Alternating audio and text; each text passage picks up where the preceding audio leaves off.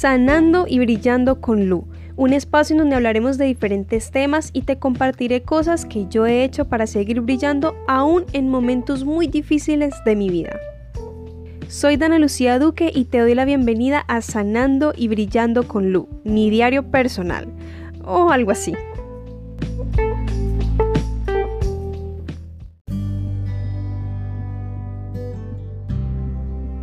Hola, hola, bienvenidos y bienvenidas a un nuevo episodio de este podcast. Espero que estén teniendo unos días maravillosos, ya se sientan los días de fiesta, diciembre, navidad, fin de año, mejor dicho, esa época que a muchos nos gusta demasiado. Yo a nivel personal tengo muchos sentimientos encontrados porque es mi primer diciembre fuera de casa, pero igualmente estoy disfrutando cada momento, apreciando mucho estar aquí, apreciando mi vida, apreciando mi familia y mis amigos así estén lejos. Así que la verdad estoy muy contenta porque igualmente son fechas especiales, importantes, de primeras veces, mejor dicho. Así que bueno, por esa parte estoy muy contenta. El episodio de hoy es la segunda parte del episodio anterior, así que si no lo has escuchado es muy necesario que vayas a hacerlo porque esta es la continuación, así que si empiezas a escuchar este sin escuchar el otro no vas a entender muchas cosas. Para dar un pequeño resumen, estuve contando de cómo a mis 16 años me diagnosticaron cáncer de tiroides y todo el proceso como de la cirugía, pero hasta ahí lo dejé, si quieren más detalles de esa parte pueden escuchar el episodio anterior.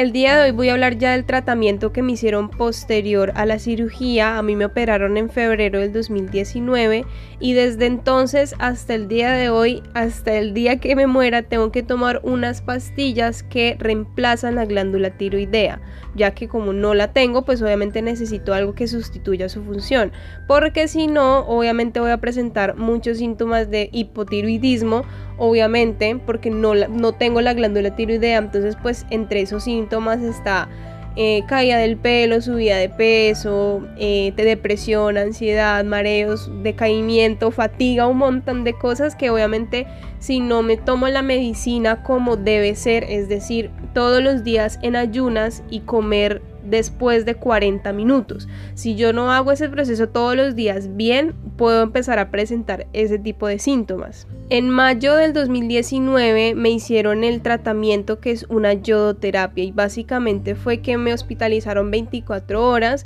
me dieron una pastillita que tenía yodo radioactivo y eso terminaba como de eliminar todas las células cancerígenas que pudieran estar en mi cuerpo, en el cuello, en fin. A mí me dijeron que eso de pronto me podía poner indispuesta, mal, como con náuseas, como algo raro, pero la verdad es que las 24 horas que estuve ya en hospitalización no pasó absolutamente nada grave, nada malo. Eso sí, pues antes del tratamiento tuve que seguir una dieta porque no podía comer cierto tipo de comidas por creo que ay, no me acuerdo, creo que un mes antes, más o menos, tuve que dejar de tomar esa pastilla que les digo para reemplazar hormona tiroidea para que el tratamiento pudiera tener un mejor efecto. Pero durante el tratamiento no pasó absolutamente nada. Todo salió súper bien. Yo estuve con mi mamá porque era menor de edad, obviamente, entonces no podía estar sola pero eh, todo la verdad salió súper bien. Luego después tuve que tener una cuarentena creo que de 10 días, si mal no estoy tenía que estar completamente sola. El plato en el que comía tenía que ser el mismo y solo para mí. Y no podía estar cerca como de bebés o de adultos de la tercera edad mientras iba expulsando toda la radiación que todavía tenía con ayuda pues de mucha agua. Pero en términos generales como de síntomas estuve la verdad súper bien. Nada grave, nada malo, la verdad me fue súper hiper mega bien. De allí hasta el día de hoy yo estaba en control con oncología, endocrinología y creo que ya. en sí, los que más se encargan, el especialista que más se encarga como los trastornos tiroideos, del cáncer de tiroides y todo eso, es el endocrinólogo. El, oncólogo me tiene que ver cuando el cáncer vuelve a aparecer o hay signos de que puede haber una alerta grave, pero en sí el especialista que maneja todo mi caso es el endocrinólogo porque es más hormonal. Entonces, desde 2019 estaba en controles especialmente con el endocrinólogo pero han sido como muy variados. Al principio eran cada tres meses, luego fue cuatro meses, luego seis meses, así sucesivamente. Los primeros, yo creo que dos años fueron muy buenos, muy, muy, muy buenos. Digamos que todos los niveles que estaban alterados por el tema del cáncer, las células manas, los anticuerpos, todo eso estaba muy elevado y a medida que iba pasando el tiempo, gracias a la medicina, se iba bajando y se iba bajando y se iba bajando. Entonces hablando de, solamente estoy aquí mencionando como el tema de los niveles, los exámenes, los rangos, iban súper bien, los primeros dos años fueron súper bien. En marzo del 2022 sí tuve ahí un pequeño susto, una pequeña, bueno, no sé cómo decirlo, como, no, es que recaída suena muy fuerte, entonces no lo quiero decir como recaída, pero sí hubo un pequeño susto porque en el control que me tocaba en marzo del 2022 eh, hubo un examen, no recuerdo cuál en sí, pero hubo un examen que salió alterado y, pues hace mucho no salía alterado, entonces ahí tocó como que cada que ese examen salía alterado había que como regular la medicina, entonces aumentar la dosis para ver si el examen volvía a regularse. Lo primero que a mí me preguntaron cuando ese examen se alteró fue que si yo estaba manejando altos niveles de estrés. Y pues por cuestiones académicas y como en mi emprendimiento y un montón de cosas, yo le dije, sí, sí, es, sí estoy muy estresada últimamente. Entonces digamos que me recomendaron, me aconsejaron cómo evaluar las diferentes cosas que había como en mi vida y qué era lo que me estaba afectando y tenía que tomar decisiones porque digamos que siempre en mi, en mi vida siempre tiene que primar la salud entonces obviamente tocó hacer tomar una serie de decisiones. Yo estaba estudiando una carrera tecnológica, me tocó retirarme. Yo tenía un emprendimiento con mi mamá que lo teníamos hace como, no sé, dos años y pedazo y nos tocó también como hacerlo a un lado esperando pues que, que todo mejorara porque de verdad yo necesitaba volver como estabilizarme. Entonces gracias a eso y al aumento de la dosis, pues los niveles se volvieron como a, regular. Entonces al siguiente control que fue en septiembre, todo súper bien otra vez, como que ya bajaron otra vez y no sé qué y no sé cuánto. Y ya tuve el siguiente control en febrero de este año. Y hubo un examen que salió alterado, uno que en estos cuatro años nunca se había como vuelto a alterar. No, no era demasiado porque no era un número exorbitante, la verdad no me acuerdo qué número era, pero sí estaba alterado y hace mucho no se alteraba. Entonces, pero obviamente si volvemos como al tema de estrés y todo eso, y ya les voy a explicar qué tiene que ver eso, pues yo en febrero estaba con todo el tema del viaje, de la visa, yo había tenido la cita en la embajada el 30 de enero, entonces digamos que sí estaba manejando más que estrés, obviamente estrés, pero muchas emociones encontradas, como que estoy muy feliz porque me voy a ir, pero estoy muy triste porque me voy a ir, entonces como que eso, es de, eso fue demasiada carga emocional para mí y obviamente eso se vio reflejado en mi salud. Entonces todo como que se volvió a alterar. Aquí cuando yo llegué a Estados Unidos volvieron como a ponerme en control y sí seguían como muchas cositas alteradas, alteradas, alteradas que hasta el día de hoy todavía estaban como revisando, como tratando de controlar, no sé qué, no sé cuánto, pero pues hablando en temas de rangos de niveles de exámenes, así es como voy hasta ahora todavía como pendientes del caso. Quise contar, no sé, como la parte técnica, se dice así, bueno, no sé, como la parte, sí, como esa parte técnica un poquito rápido porque es que yo quiero profundizar en algo muy, muy importante que es relacionado con todos los trastornos tiroideos, no solamente los que yo tengo, sino en general. Resulta que cuando una persona padece algún trastorno tiroideo, lo que más afecta a la enfermedad, lo que más altera es el estrés, más que cualquier otra cosa. Entonces digamos que lo primero que le dicen a uno es como que pues no es como que, ay, no te estreses, porque pues imposible que uno le digan eso y ya, ya no me voy a estresar. No, pero sí tratan como de decirle a uno que hay que llevar una vida un poquito relajada, por decirlo de alguna manera, y más en los casos en los que se ha presentado cáncer, porque pues obviamente se corre el riesgo de que si la tiroides se altera, bueno, la tiroides, yo no tengo glándula tiroidea, pero si los niveles tiroideos se vuelven a alterar, eso puede ser alimento para las células cancerinas que probablemente estén todavía. Entonces no puedo como darme el lujo de tener mucho como un nivel muy alto de estrés porque eso podría pasar. Y asimismo, los trastornos tiroideos también alteran cosas como la depresión y la ansiedad. Y eso sí es algo que yo sé hace muchos años, porque mi mamá sufre de hipotiroidismo desde hace por ahí unos 15 o 16 años, que de hecho estamos pensando mucho en, digamos, volver a hacer un episodio juntas, porque, o sea, para que ella cuente su historia y como todo lo que ella pasó, porque fue también bastante fuerte. Ella sigue teniendo su tiroides, ella no le ha dado cáncer, gracias a Dios, y no le va a dar confiando en Dios, pero sí sufrió y sufre mucho con su tiroides. Entonces, digamos que yo ya sabía mucho ya sabíamos bastante de cómo manejar el hipotiroidismo, porque en consecuencia de que a mí me hayan retirado la tiroides, pues yo sufro de hipotiroidismo en este momento, que se controla con medicina. Entonces, como yo ya había escuchado eso por parte de mi mamá, que a ella le dijeron eso, que cuando uno sufre la tiroides, a uno se le alteran mucho los niveles de depresión y ansiedad pero digamos que voy a hablar de mi caso personal. Yo ya he tenido cosas con mi salud mental desde que tengo 11 años y ustedes ya saben por qué, si han escuchado todo el podcast, van a darse cuenta que en el episodio 3 y 4 se habló precisamente de eso, de que yo a mis 11 años sufrí de una depresión muy fuerte, no diagnosticada, pero muy fuerte por todo el tema de, la, de mi salud de la pierna. Entonces digamos que yo ya tenía de base como ciertos problemas con mi salud mental, no solamente por eso, sino por muchas cosas en mi vida. Entonces, y además, aparte de eso, yo vengo de, de una familia que tiene como antecedentes psiquiátricos. Entonces, digamos que no es como anormal que yo de por sí pueda tener ciertos riesgos con mi salud mental por mi vida y por mis antecedentes, sino que también tengo otro trastorno que me altera mi salud mental. Entonces, ¿qué es lo que pasa? Yo le contaba, creo que a quién era que le contaba la psicóloga, a mi psicóloga también, pero hubo otra, ah, a una amiga de la Jufra, Catalina. Estábamos hablando eh, precisamente de todo esto y entonces yo le decía, es como un círculo vicioso, porque yo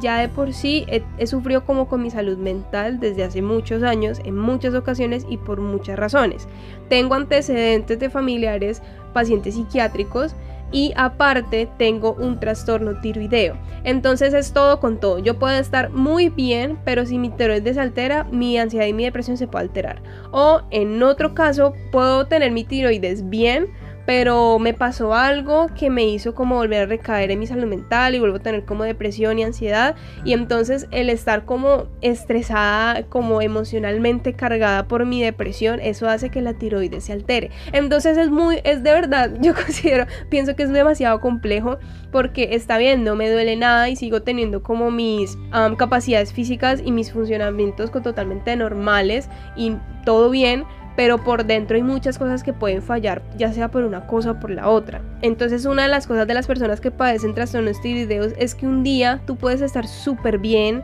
a nivel de ánimo, a nivel físico, a nivel mental, te puedes sentir súper bien, como al otro día tú te puedes levantar y no, no querer hacer nada, nada, absolutamente nada en el día, puedes estar con el ánimo bajo sin saber ni siquiera por qué, pero simplemente no estoy de ánimo, no estoy de humor, no te pasó algo, no, no me pasó nada, simplemente no estoy de humor o no quiero hablar con nadie o no me quiero parar de la cama o no me quiero bañar o no, todo eso puede pasar porque yo lo he vivido con mi mamá muchos años. Y lo primero que me dijo mi mamá precisamente cuando yo empecé todo este proceso con mi tiroides es eso, como que vas a tener unos días bien y vas a tener unos días malos en los que ni siquiera vas a saber por qué y está bien, o sea, es normal. Ese día que tú no te quieras levantar de la cama, no te levantas y punto, porque así era que ella había manejado eso, había días en los que ya no se quería parar, entonces no se paraba porque uno tampoco puede obligar muchas veces al cuerpo porque no es cuestión tuya, sino que es cuestión de tu cuerpo y como del funcionamiento y del, del trastorno. Por eso también yo hablaba en el episodio de la empatía, ese creo que fue el episodio número 5, de que muchas muchas veces nosotros no entendemos el trasfondo de las cosas. O sea, nosotros vemos a una persona con, no sé, de mal humor o que no tiene ganas de hacer algo, que no tiene ganas de hablar y siempre tendemos como a criticar y a juzgar, no, pues que esta persona tan amargada, esta persona tan eso, esta persona no sé qué, pero es que en realidad muchas veces no sabemos qué hay detrás de. Entonces, es muy difícil obviamente uno ser adivino porque uno no es adivino y obviamente yo no me ay, no es que seguramente ella tiene algo, no, yo no sé, o sea, no tengo ni idea qué tenés, pero está bien, o sea, si no quiere hablar, si no está de humor, hay que a veces muchas, hay que respetar mucho eso. Entonces, como le explicaba en el episodio de la empatía, hubo muchas veces cuando estaba niña, cuando tenía los clavos, que mucha gente no entendía como mi cara de mal genio, aunque era evidente por mi, pues por mi condición física, pero ahora también me pasa hoy en día desde que sufro mi trastorno tiroideo. O sea, yo soy una persona que en lo máximo trata de dar como una buena cara y estar alegre y parcharse, como decimos nosotros, no sé qué. Pero hay otros días en los que yo no quiero hablar con nadie. Porque no sé, pero no quiero hablar con nadie o no tengo cara para estar todo el día riéndome, todo el día sonriendo. Hay días en los que simplemente no quiero hacer nada, no quiero hablar, no quiero reír, no quiero ni siquiera llorar, simplemente estoy como en un mood ya, o sea, X. Y no es necesariamente porque esté enferma o porque físicamente me sienta mal o adolorida. Simplemente porque, o sea, yo ya acepté que yo tengo un trastorno tiroideo que, que, hace eso en mí y en mi cuerpo. Y eso ha sido algo, y además mi mamá ha sido súper comprensiva y no solo comprensiva, sino que me lo dijo y me lo ha repetido desde el día uno y hoy me lo sigue diciendo. Si un día te levantas y no quieres hacer nada, no estás de ánimo, estás triste, estás enojada y no sabes por qué, no pasa nada o sea, no, no, no te hagas como un drama por eso, como que, ay, no, mi depresión está regresando, mi ansiedad otra vez me va a poner muy mal o es que mi tiroides está mal entonces estoy enferma otra vez. No no es ninguna de esas cosas sino que son cosas que pasan cuando uno sufre un trastorno tiroideo. No es que yo entonces el cáncer está regresando o no es que mi depresión me va a joder otra vez. No es simplemente momentos que pasa porque hay días en los que la medicina puede que no haga bien su efecto, puede que un día yo no haya esperado el tiempo suficiente para que para poder comer después de la pasta. Entonces, digamos que todo eso influye cuando son cosas hormonales, de, de, la más mínima cosa hasta la mayor cosa que un día no sé, se me olvidó tomarme la pastilla, ese día puedo estar un poco como con síntomas de como de decaimiento, como de no querer hacer nada como de esto, pero o sea, ya al otro día, los dos días se me va a pasar y todo todo está bien otra vez. No niego, obviamente, que a pesar de que yo ya hice las paces con eso, de que hay días en los que me voy a sentir bien, hay días en los que no, eh, igualmente es, difícil porque uno siempre, obviamente todos siempre queremos estar bien y a veces no se puede. Y a veces obviamente hay situaciones que hacen que uno se ponga mal emocionalmente no sé qué, no sé cuánto, pero a uno le, o sea, a mí me pasa que hay días en los que todo está bien y yo, pucha, pero porque siento que algo me falta, porque siento como un vacío, porque me siento triste, porque me siento decaída, porque me siento como que no quiero hablar con nadie, porque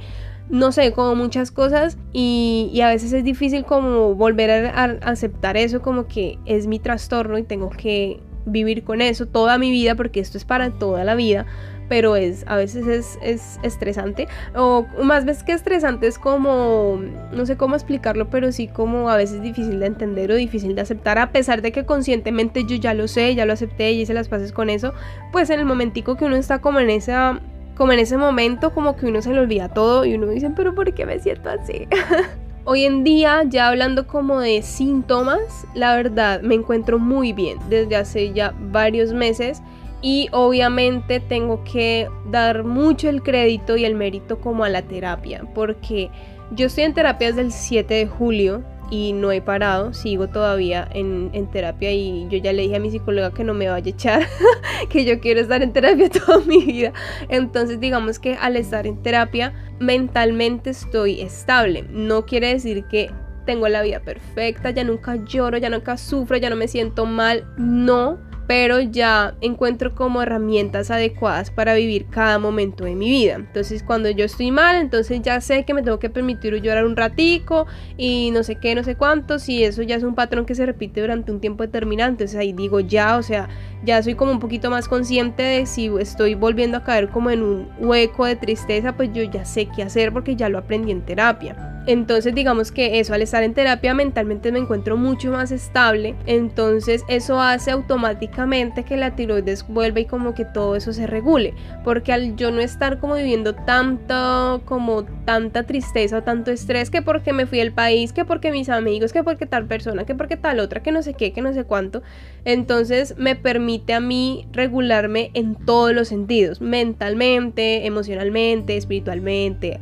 y obviamente en la cuestión de la salud, que obviamente es lo más importante. Obviamente desde julio para acá han habido momentos en los que no me siento bien, en los que me siento triste, decaída, como sin ganas de nada. A veces yo no sé, vuelvo y digo si es por mi depresión por el duelo migratorio, no sé si es por mi enfermedad o no sé por qué es, pero ya no me mato la cabeza por eso. Es como que, ok,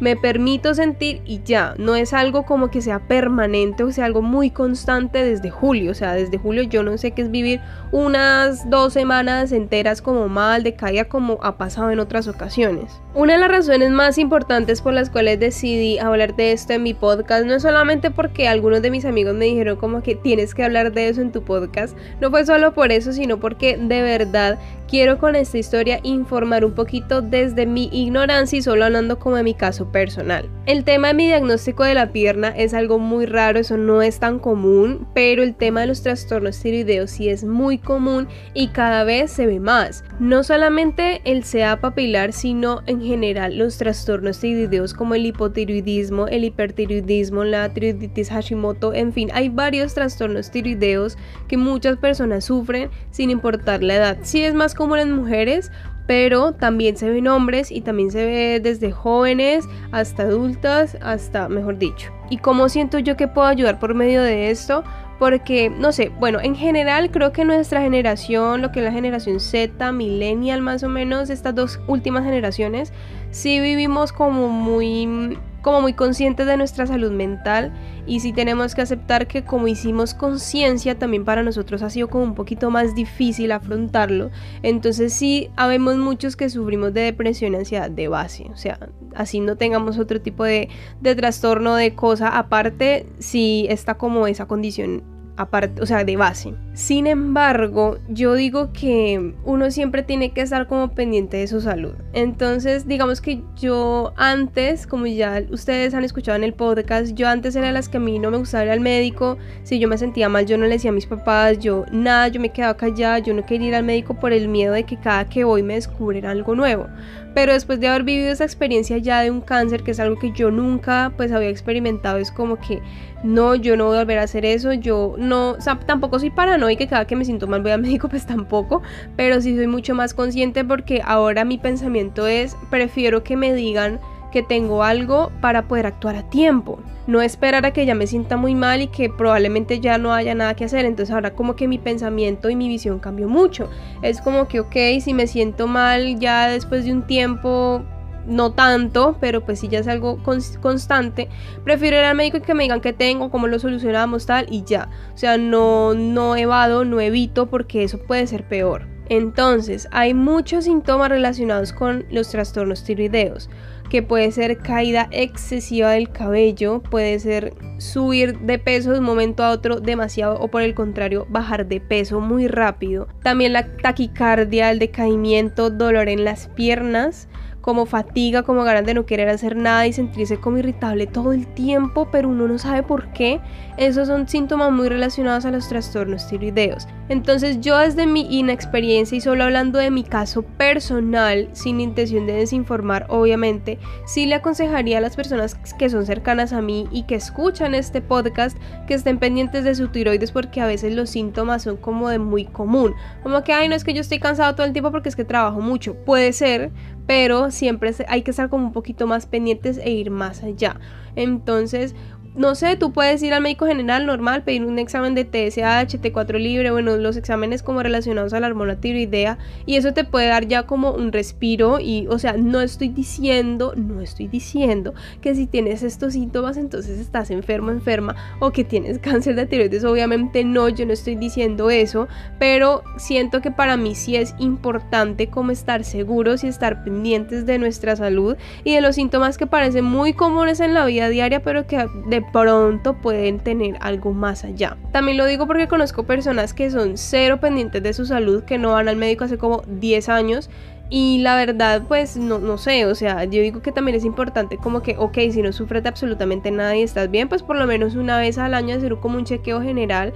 como para ver uno cómo está, porque pues el hecho de que uno piense que está bien, hay muchas cosas que uno no puede, que de pronto uno no sabe o que de pronto uno no se da cuenta. Entonces para mí, o sea, a mí me ha tocado estar en control siempre médicos pues por mi condición de la pierna desde, desde bebé. Entonces pues a mí me ha tocado. Pero hay personas que no tienen nada y siempre están como revisándose, haciendo chequeos, no sé qué, y eso está súper bien porque yo digo que es mejor saber las cosas con tiempo en caso de que haya algo y actuar fácil pero no como esperar a que ya vamos a morir, como para ver si, a ver si hago algo o algo así, entonces no. Yo la verdad sí aconsejo mucho como estar pendiente de todos los trastornos tiroideos por lo que yo viví y por también lo que ha vivido mi mamá que de verdad también quisiera saber si les gustaría que ella contara su historia con su trastorno tiroideo, que es muy diferente al mío, pero los síntomas en las dos han venido siendo como muy parecidos. Entonces nada, la conclusión de este episodio de esta historia es estemos pendientes de nuestra salud, que no hay nada más importante que eso. El cuerpo es nuestro templo, nosotros siempre estamos como preocupados que la universidad, que el trabajo, que no sé qué, que no sé cuánto, que mi novio, que mi, que mi pareja, que mi familia un montón de cosas y dejamos la salud de último. Así que la verdad, a mí porque me tocó, pero pues ya ahora que yo soy mucho más consciente, yo digo a las personas si puedes hacerte chequeos relativamente seguidos, hazlo, o sea, nada pierdes y antes puedes ganar mucho estando pendiente de tu salud y sí, o sea, es que para mí es lo más importante porque sin salud no hay nada, sin salud mental, sin salud física, no hay nada, entonces la verdad, esa es básicamente la conclusión de esta historia, como que hay que estar pendientes. Y no sean como yo que presenté síntomas por 20.000 años y no fue sino hasta el último momento que yo dije como que, ay, bueno, sí voy a ver qué tengo. No, si tú te sientes mal y ves que es algo como regular, como algo ya constante, es mejor chequearse porque uno nunca sabe qué puede pasar. Así que no descuidemos nuestra salud, estemos pendientes de nuestra salud física y nuestra salud mental. Pero el tema de la salud mental ya lo dejaremos para otro episodio. Espero que les haya gustado muchísimo este episodio. Agradecería mucho si lo puedes compartir en tus historias, en tus redes sociales, con tu familia, con tus amigos, para que muchas personas puedan escuchar esta historia y escuchar este consejo que les estoy dando acerca de la salud. No te olvides de rankear este podcast con 5 estrellas, que nos volvemos a escuchar el próximo miércoles, que puedes encontrar este podcast en Instagram como arroba sanando y brillando con Lu y vayan a seguir esa página porque el contenido es precioso y que a mí puedes encontrarme en Instagram y en TikTok como arroba Dana Lucía Duque. Dana con doble N. Bye bye.